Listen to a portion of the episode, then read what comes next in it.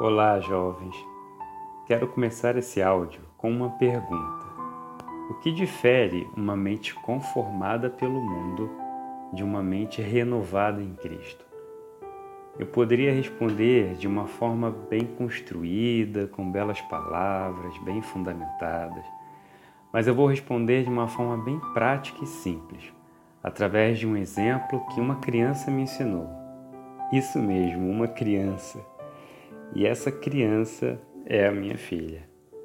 Um belo dia, a gente estava no carro, eu levava minha filha para a escolinha, quando de repente ela me diz: Papai, tô tão feliz que descobri que a gente sabe voar.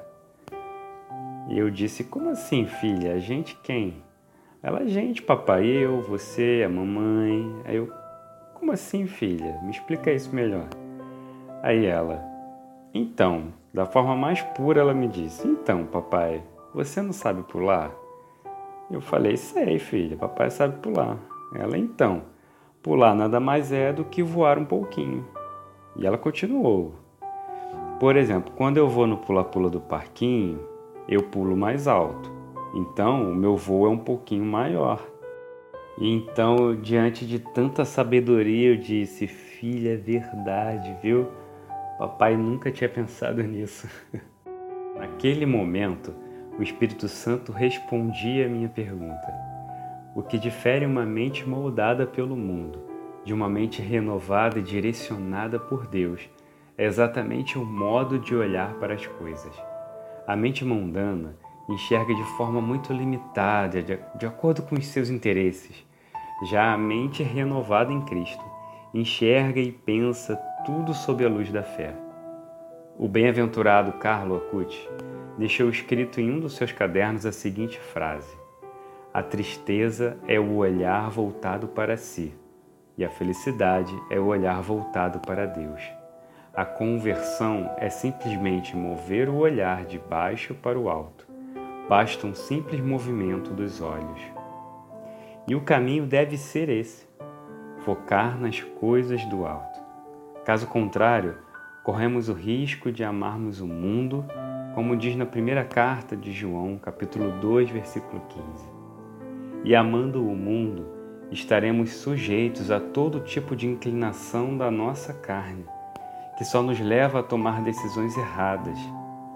Como, por exemplo, se achar no direito de guardar mágoas ou até mesmo se vingar de alguém que nos tenha feito alguma injustiça, quando na verdade o próprio Jesus nos ensina a perdoar.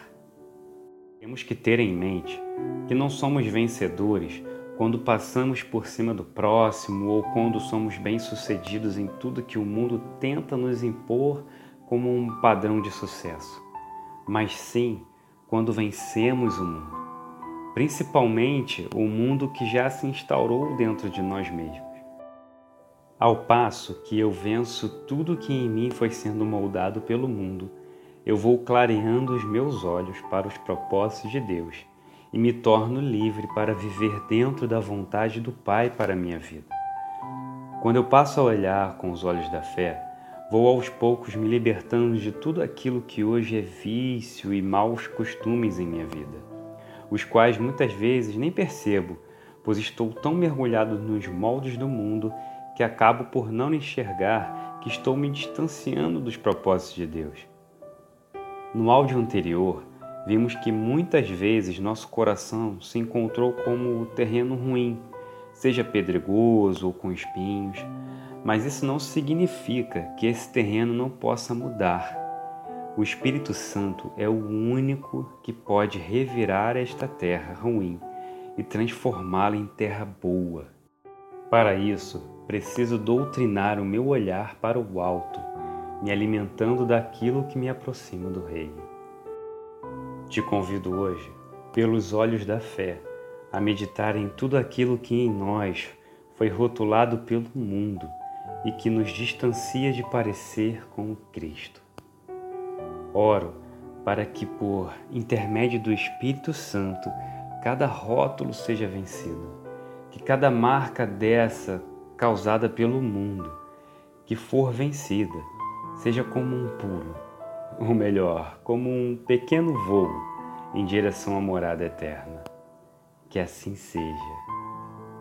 Eu sou o Durval Carvalho e estou orando por você. A paz.